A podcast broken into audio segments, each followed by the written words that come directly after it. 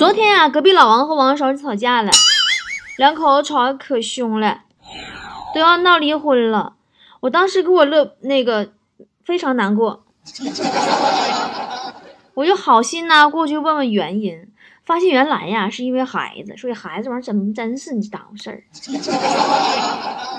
他家那个上幼儿园的小宝贝儿呢，新买了一块橡皮，昨天早上起来呀说丢了。王嫂那细问才知道，这小子是送给同桌一个叫欣欣的小姑娘了。老王就说：“说儿子，你说你送人就送人呗，为啥还要撒谎呢？”然后他儿子说：“不对呀，爸爸，上次你新买的手机送给我们婷婷老师了，你怎么告诉妈妈是被偷了呢？” 所以说要离婚嘛。今天我们就是要聊一聊小时候那些欺骗。其实原本小孩子是不会撒谎、不会骗人的。你就拿隔壁老王家孩子来说吧，老王第一次去幼儿园接孩子放学，就看到儿子啊跟身边的小朋友说：“看到了吗？那就是我爸爸，我刚才没骗你们吧？”小伙伴们都特别诚恳的点点头。你看这孩子多诚实哈。然后隔壁老王看见这个情景很高兴啊，觉得儿子果然呐以老爹为自豪。然后就看其中一个小朋友拿出一根香蕉递给老王儿子说：“你赢了。”你爸爸长得真的很像大猩猩呀！这个香蕉我输给你呢。那么说，我们是从什么时候开始学会欺骗的呢？我记得我小时候哈，我第一次骗人是什么时候？我想小学一年级，好几个同学来我家做客呀，我很热情，很好客呀，我想找点吃的招待他们。后来我实在找不着，我就给他们一人泡了一杯板蓝根。骗他们说是咖啡，完他们说特别好喝，还要再续杯。我觉得我小的时候是一个特别善于思考和应变能力非常强的孩子，真的，甚至我会在很小的时候就思考人生。我小时候就反复思考过这个问题，就是为什么我是我，别人不是我，我死后还会不会再有我？真的，我不停地围着我家门口那个杨树枝转圈，一边转圈一边思考。最后，我终于得出结论，就是总围着杨树转圈会被别人说是傻子。你们小时候也喜欢看动画片、电视剧、童话什么的吧？我记得我小时候看《樱桃小丸子》，第一集呢是爷爷在走廊里遇到孙女，但是小丸子啊，这貌似是有心事，不愿意多说。爷爷就说：“好吧，虽然我这里不多。”但希望可以安慰你，然后呢，拿出一百块钱给了小丸子。我的天，当时我第一个想法就是，这是多么好的一个爷爷呀！不知道怎么办的时候，就用钱安慰。真的，爷爷你真的是安慰高手。我也想被钱安慰，我也想要一个这样的爷爷。小时候爱看那个香港的鬼片儿看那个林正英，哎呀。没白看呐，学了一手好画符啊！不过我都是用红色圆珠笔画的，一画画一沓，特别有成就感，贴了我家满满一屋子。我天，里三层外三层的，那这符那效果也是真好啊！真的，我被打了两天。所以说呢，我总结，小孩子学撒谎、学会骗人，就是从小时候看那些动画片、电视剧里学的。嗯，还有什么童话故事啥的。事实证明，童话里都是骗人的。前段时间，我把自己好几年前录的安徒生童话和格林童话拿出来，我自己又听了一遍，妈太可怕了，细思极恐啊！从头到尾没有一句实话，没有一个事儿是靠谱的，真的。你就听啊，勇敢的小裁缝，小裁缝呢跟巨人比赛扔石头，巨人扔了一个大石头，扔老远老高了，小裁缝扔了一只小鸟。扑棱扑棱膀子飞得更高更远，嗖就没影了。然后巨人目瞪口呆说：“你真厉害，扔的太远了。”哎，神经病不？你巨人天天搁森林里边待着，没见过鸟吗？你没见过鸟飞吗？你这不是赤裸裸的？再说这不教小孩那个犯罪和作弊呢吗？巨人回答说：“呃。”我不否认，扔东西你还行。还有那个生命之水，说有个国王，国王有三个儿子，老大老二啊，去给他那个国王老爹，就是寻找生命之水，被卡石头里出不来了。后来老三呢，发现老大老二都没回来，哎呀，自己出去寻找生命之水。路上呢，跟个小矮人唠了半天嗑，找完水呢，跟公主谈完恋爱，还搁人家院子里边睡一觉。回来路上啊，顺便解救了一个国家啊，好几个国家解救了，又又给好多人治好了病。说这话啊，估计干完这些事儿，最少得有没有一年也有半年吧。对不对？得这么长时间过去了吧？回来看见他大哥二哥还搁石头缝里卡着呢，然后给俩哥哥救出来一起就回家了。你们卡石头里卡半年，咋没饿死他俩呢？就算找着也该成风干肠了吧？这一天天的，他们兄弟三人见面之后非常高兴，吓人不？你 这也太扯了，所以说我才在我的微信公众号里发了前几天的话题，来说一说你小时候看过哪些童话故事，现在想起来都是骗人的。那么接下来呢，我们就来看看大家都是怎么说的啊！一定要仔细听哦。接下来哦，今天节目里被读到的所有人，被读到的所有人，明天晚上零点之前联系小编，把自己的联系方式、快递地址、姓名以及自己被入选的留言是哪一条，以发送短信的形式到幺八六二三四四三三二五，就可以获得我亲手送出的有我封面的、跟我同款的、价值一百九十九块钱的女王面膜一盒。听好了，风不定人。人出镜说：“睡美人公主睡了那么久，不洗澡不刷牙，是不是都臭了？” 王子是怎么下得去的嘴？浑身上下都酸了，一张嘴一股臭豆腐味儿。吕温柔说：“白雪公主她有像白雪一样的皮肤，呃，她有雪一样的嘴唇，檀木一样黑的头发。你确定这是白雪公主，不是贞子吗？” 晚安说，白雪公主吃了毒苹果，苹果刚一进口就被毒死了。后来撞了一下，苹果就吐出来了，白雪公主就醒了。难道毒不会被吸收，苹果不烂吗？现在想想，觉得白雪公主可能不是被毒死的，可能是被噎死的。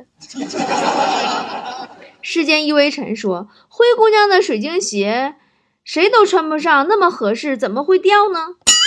一定是故意的。灰姑娘是个心机婊。李瑞涵说：“王子凭灰姑娘留下的水晶鞋找到了她，难道全国就没有人跟灰姑娘脚一样大吗？” 青龙说：“小时候大家都有读过《莴苣姑娘》这个童话故事，一个人被关在城堡里十几年，直到一个骑士这个王子来救他。我想说，太假了。我今天一个人待在家里待了一天，我感觉就像生了一场大病似的。” 公主一个人待那么久，怎么能没事呢？关键她还没有手机。这莴苣姑娘的童话故事啊，我也讲过。我最不理解是啥呢？就是你说那巫婆图啥？人家生孩子也不是她的，她给人花钱养活干啥呢？养活那老大，公吃公喝公住的，还给盖个宝塔啊，宝城堡。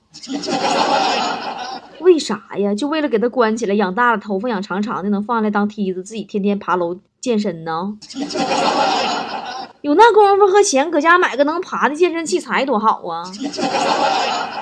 疯狂老鼠说：“豌豆公主二十层的床垫子，二十层的鸭绒被，放豌豆传感器都感觉不到。那公主却说身下有硬物，弄得全身发紫。她是晚上做梦让人给打了吗？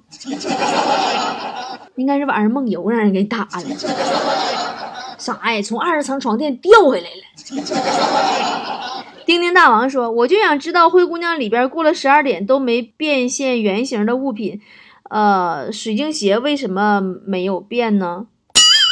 你这留那玩意儿留的，你说意思是就是灰姑娘里边那些物品过十二点都变原形了，水晶鞋为什么没变？是不是？你这语言组织太差劲了。是啊，它为什么没变呢？”估计编剧跟你这语言组织能力也差不多吧。郭雅婷说，白雪公主和王子相见时，白雪公主已经死了，可是王子却亲了她，细思极恐。小红帽他奶奶被狼吞了，狼不都先咬下块肉再吞吗？进肚子里不消化吗？还有胃酸吗？他怎么还能出来呢？西兰说。丑小鸭还是个蛋的时候，鸭妈妈怎么就没发现呢？这个蛋比那些蛋都大那老些，是不是他个儿吓的心里没数吗？比他屁股都大。小孩说，《小红帽》的故事里面，猎人把大灰狼的肚子给剖开，把小红帽和外婆给救出来，又塞了石头在大灰狼的肚子里，然后又把大灰狼的肚子给缝上，这不合逻辑呀！这个大灰狼只是睡着了，他没有被打麻药啊，他怎么肚子被剖开又缝上都没疼醒呢？小时候听这个故事我都没想过，现在给孩子讲，发现这是个大 bug。思念说。波儿姐，你说拇指姑娘是不是骗人的？如果她真像拇指那么大，她吃什么饱？吃蚂蚁吗？哎呀，你那么恶心，吃什么蚂蚁？习惯习惯说，葫芦娃救爷爷为什么要一个一个的去送人头？是啊，关键是集体作战一集不就完事儿了吗？接下来你看啥呀？喜神说，丑小鸭。丑小鸭鸭子最后为什么会变成白天鹅？难道是童年留下的阴影让它基因突变了吗？还是因为鸭妈妈的邻居是天鹅呀？韩雪雨说：“夜莺的故事，夜莺不是老给国王唱歌吗？被关在笼子里就唱不出好听的歌了，然后他自己就跑出来了。但是他是怎么从笼子里跑出来的呢？无聊的时候顺便学了一下开锁吗？” 娜娜说：“白雪公主到底多大个嘴，被整个苹果卡住了。”A F U 说：“拇指姑娘嫁给了鼹鼠，我是纳了闷了，他俩互相能听懂谁谁谁是互相能听懂说话吗？那现在不有软件什么翻译官啥的吗？”朱丹说：“小的时候就认为灰姑娘的故事哪里不对，碍于当时的智商没分析出来。现在知道了，穿那种鞋参加舞会，怎么可能不被累死？他根本挺不到十二点，鞋肯定撇了。哎，是啊，要为什么说童话里都是骗人的呢？真的，小的时候我们每一个小姑娘对水晶鞋、对高跟鞋是多么的憧憬和向往。现在看高跟鞋，么我就想死。”许艳晴说。嗯，匹诺曹，你说这老木匠，这个老头子啊，老光棍子也不找个媳妇儿，非得让小仙女给变个儿子，老光棍子咋想的？绿叶成荫说：“我只想问一下，就是那像白雪公主啥玩意儿的，还有什么这个那个的，他们就穿着那么长的裙子，搁森林里边走道方便吗？”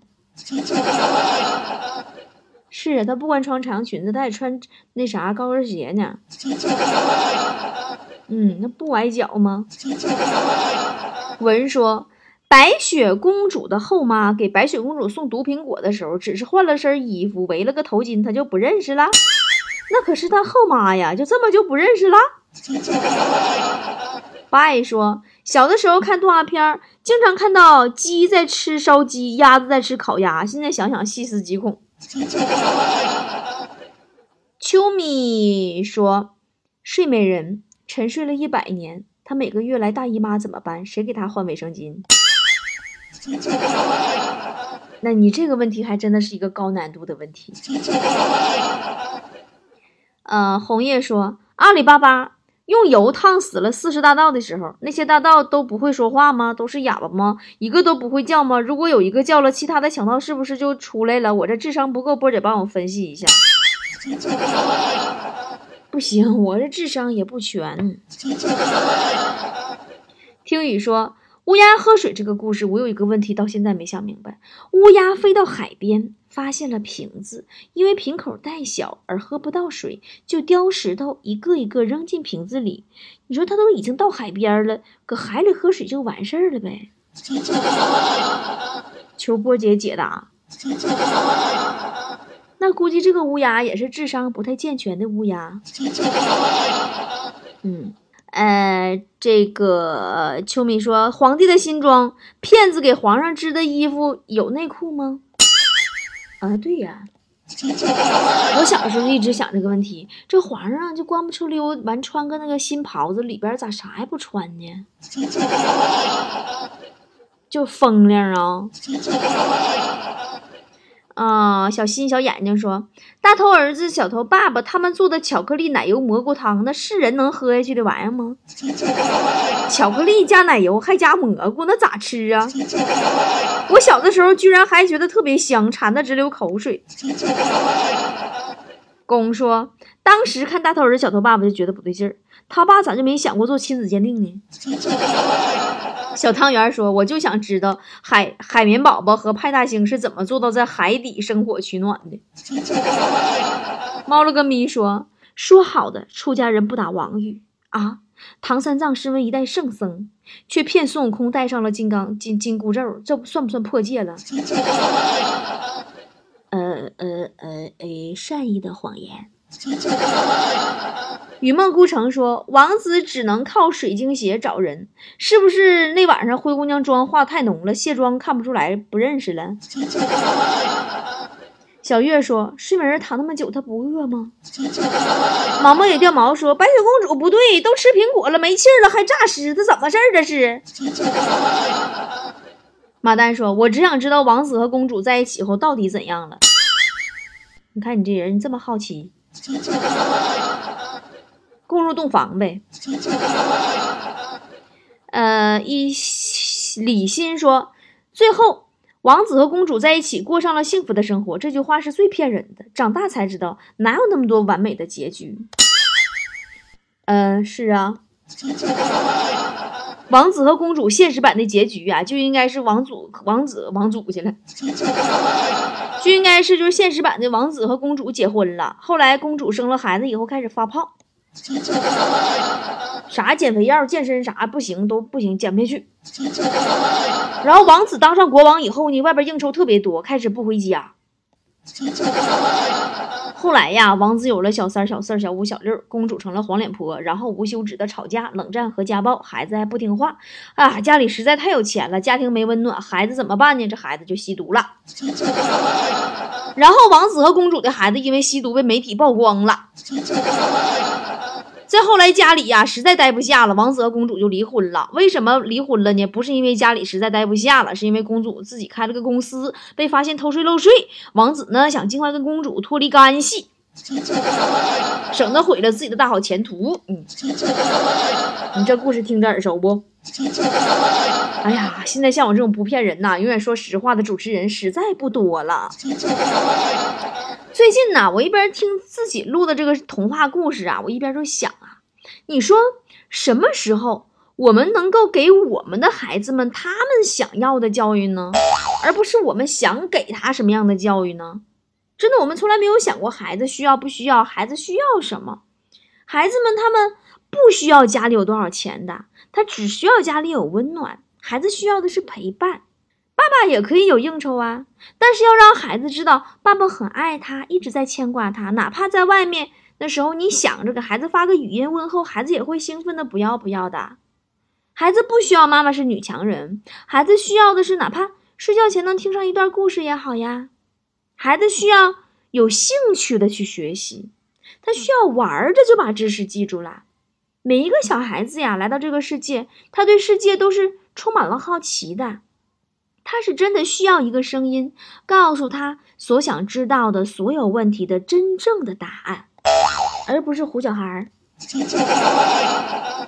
不过还好啊，现在是一个高科技的时代，专门用来陪伴和开发小孩子智力的机器人已经上线了。哇，我想我小时候怎么没有这么幸福？小时候哇，机器人高科技啊，我是做梦一样。现在哎，人家现在小孩啊，天天家里扒拉机器人玩儿。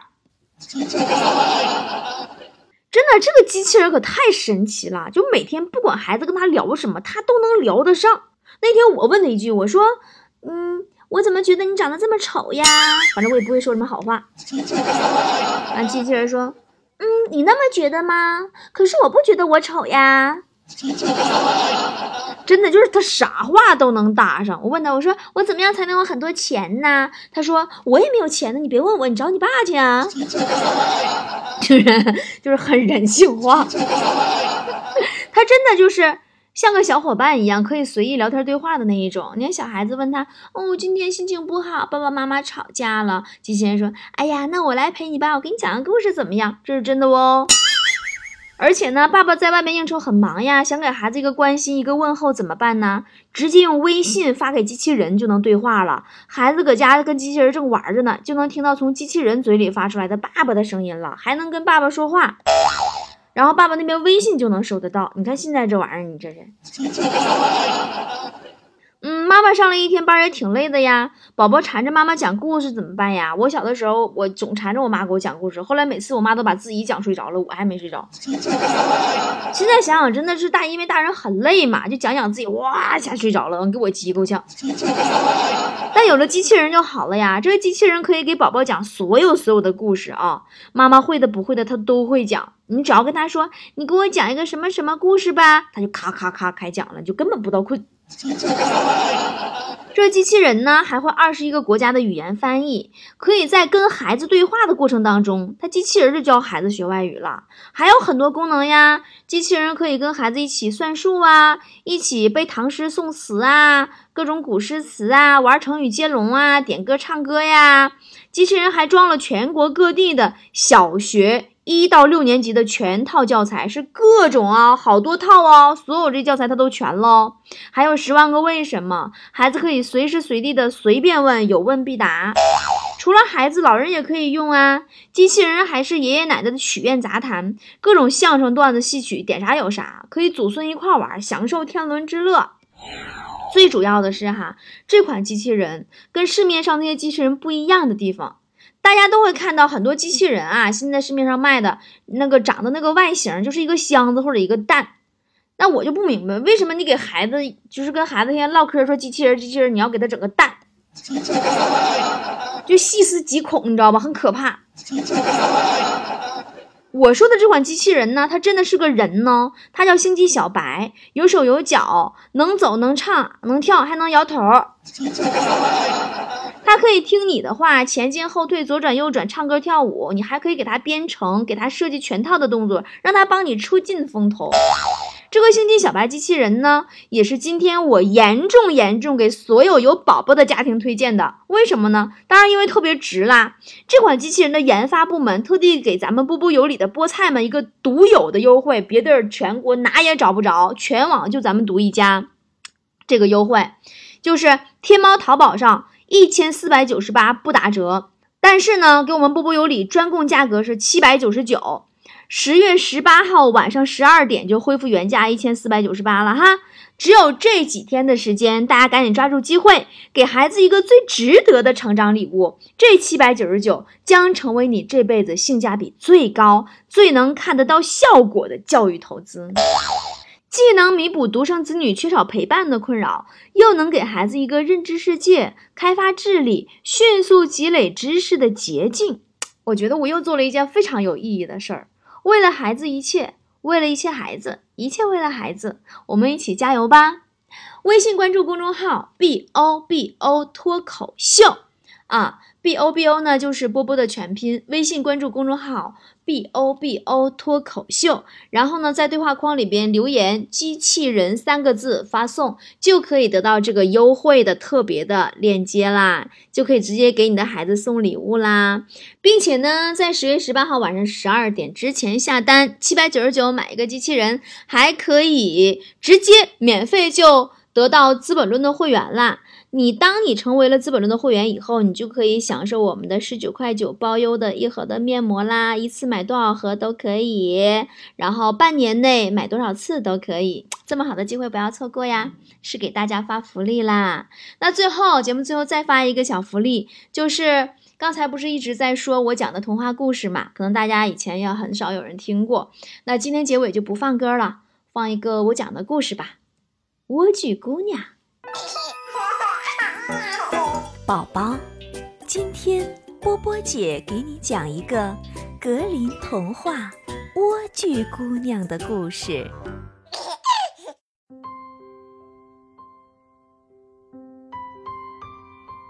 从前有一个男人和一个女人，他们俩一直想要个孩子，可总也得不到，最后。女人只好希望上帝能赐给她一个孩子。在他们家的屋子后面，有个小窗户，从那儿可以看到一个美丽的花园，里面长满了奇花异草。可是花园的周围有一道高墙，谁也不敢进去，因为那个花园属于一个女巫。这个女巫的法力非常强大，世界上的人都害怕她。一天，妻子站在窗口，向花园望去，看到一块菜地上长着非常漂亮的莴苣，这些莴苣绿油油、水灵灵的，立刻就勾起了她的食欲，非常想吃。这种欲望与日俱增，而当知道自己无论如何也吃不到的时候，她变得非常憔悴，脸色苍白，痛苦不堪。她的丈夫吓坏了，问她：“亲爱的，你是不是哪里不舒服啊？”她回答：“唉，我要是吃不到我们家后面那个园子里的莴苣。”我就会死掉的。丈夫因为非常爱她，便想：与其让妻子去死，还不如给她弄些莴苣来，管他会发生什么事情呢。黄昏时分，他翻过围墙，溜进了女巫的花园，飞快地拔了一把莴苣，带回来给他的妻子吃。妻子立刻把莴苣做成了沙拉，狼吞虎咽地吃了下去。啊，这莴苣的味道简直太好吃了！第二天，他想吃的莴苣居然比前一天多了两倍。为了满足妻子，丈夫只好决定再次翻进女巫的园子。于是。黄昏时分，他偷偷地溜进了园子。可他刚从墙上爬下来，就吓了一跳，因为他看到女巫就站在他的面前。女巫怒气冲冲地说：“你好大的胆子，竟敢溜进我的园子里来，像个贼一样偷我的莴苣！”他回答说。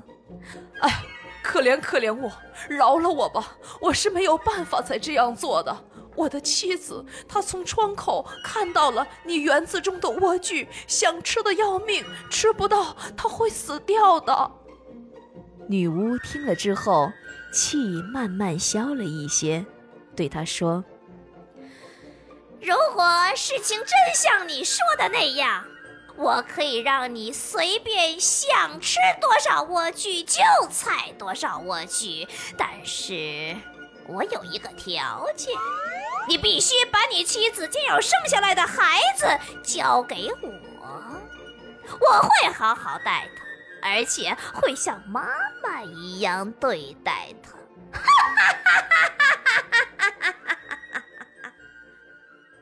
丈夫由于害怕。只好答应女巫的一切条件。后来没过多久，妻子刚刚生下孩子，女巫就来了，给孩子取了个名字，就叫莴苣，然后就把孩子带走了。莴苣姑娘。慢慢长成了天底下最漂亮的女孩。孩子十二岁那年，女巫把她关进了一座高塔。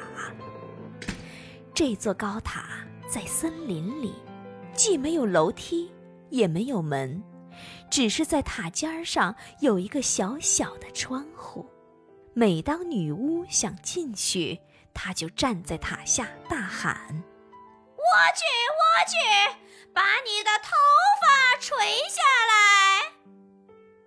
莴苣姑娘长着一头金丝般浓密的长发，听到女巫的叫声，她便松开她的发辫，把顶端绕在一个窗钩上，然后放下来二十公尺，女巫便顺着这长发爬上去。两年的时间过去了，有一天，有一位王子骑马路过森林，刚好经过这座塔。这时，他忽然听到了美妙的歌声，不由得停下来，静静地听。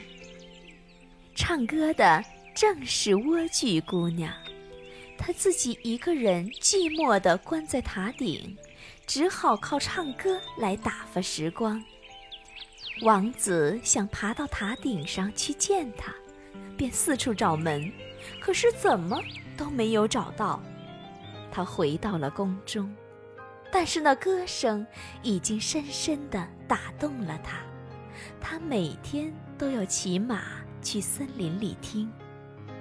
一天，他站在一棵树后，看到女巫走到塔下，冲着塔顶大喊：“莴苣，莴苣，把你的头发垂下来！”莴苣姑娘立刻垂下她的发辫，女巫顺着头发爬上去了。王子想：如果那就是让人爬上去的梯子，我也可以试试我的运气。第二天傍晚，王子来到塔下，大喊道：“莴苣，莴苣！”把你的头发垂下来。头发立刻垂了下来，王子便顺着头发爬了上去。莴苣姑娘看到爬上来的是一个男人时，真的大吃了一惊，因为她还从来没有看到过任何男人。但是王子和蔼地跟她说话，说自己的心。如何如何被他的歌声打动，一刻也得不到安宁，非要来见他。莴苣姑娘慢慢的不再感到害怕，而当王子问她愿不愿意嫁给他时，她见王子又年轻又英俊，便想，这个人肯定会比那教母更喜欢我。于是。他便答应了，并把手伸给王子，说：“我非常愿意跟你一起走，可是我不知道该怎么下去。这样好吗？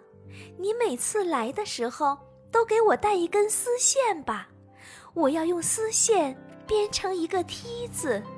等到梯子编好以后，我就爬下来，你就把我。”抱到你的马背上，好吗？可是因为老女巫总是在白天来，所以他俩商定，让王子每天傍晚的时候来。女巫什么也没有发现，直到有一天，莴苣姑娘说漏了嘴：“啊哈教母。”我拉着你的时候，怎么觉得你比那个年轻的王子重得多啊？他可是一下子就上来了。女巫喊道：“啊，你这个坏孩子，你在说什么？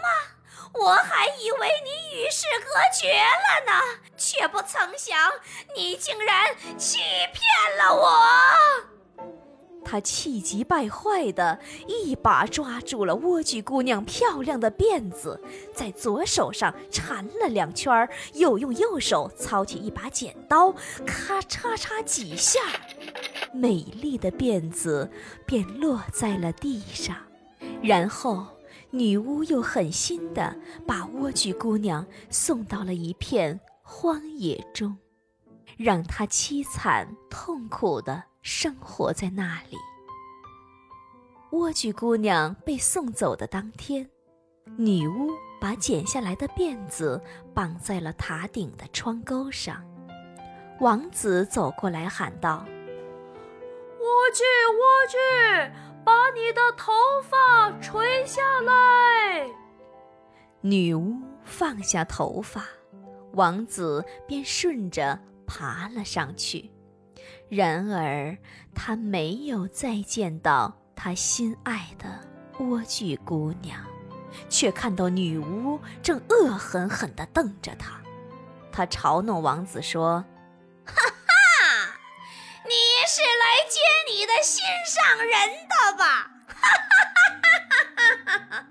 可美丽的鸟儿不会在窝里歌唱了，它被猫儿抓走了。而且猫儿还要把你的眼睛挖出来，你的莴苣姑娘完蛋了。”你别想再见到她！哈哈！王子痛苦极了，他绝望地从塔上跳了下去，掉进了刺丛里。虽然没有丧生，可双眼却被刺扎瞎了。他漫无目的地在森林里走着，走着。吃的是草根和浆果，每天都为失去爱人而伤心的痛哭。他就这样痛苦的在森林里转了好几年，最后终于来到了莴苣姑娘受苦的那片荒野。